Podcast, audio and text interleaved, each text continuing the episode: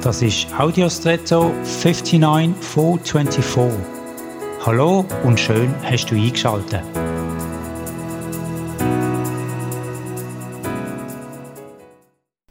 Als Kind bin ich sehr gern durch Tunnel gefahren. Es ist geheimnisvoll und dunkel. Irgendwie habe ich mir aber gut können entspannen. Wenn man hingegen selber fährt, so kann es bedruckend sein. Es ist eng, bietet kaum Ausweichmöglichkeiten und bei viel Verkehr ist es sehr anstrengend. Wenn man durch eine schwere Zeit geht, dann redet man ab und zu auch vom Tunnel. Oder vor allen Dingen davon, dass hoffentlich bald am Ende von dem Tunnel das Licht wieder zu sehen ist. Also die Hoffnung, dass die schwere Zeit bald vorbei ist. Hast du gewusst, dass im Tunnelbau für den Verkehr häufig eine in horizontaler oder vertikaler Richtung geformte Kurve ganz bewusst eingeplant wird?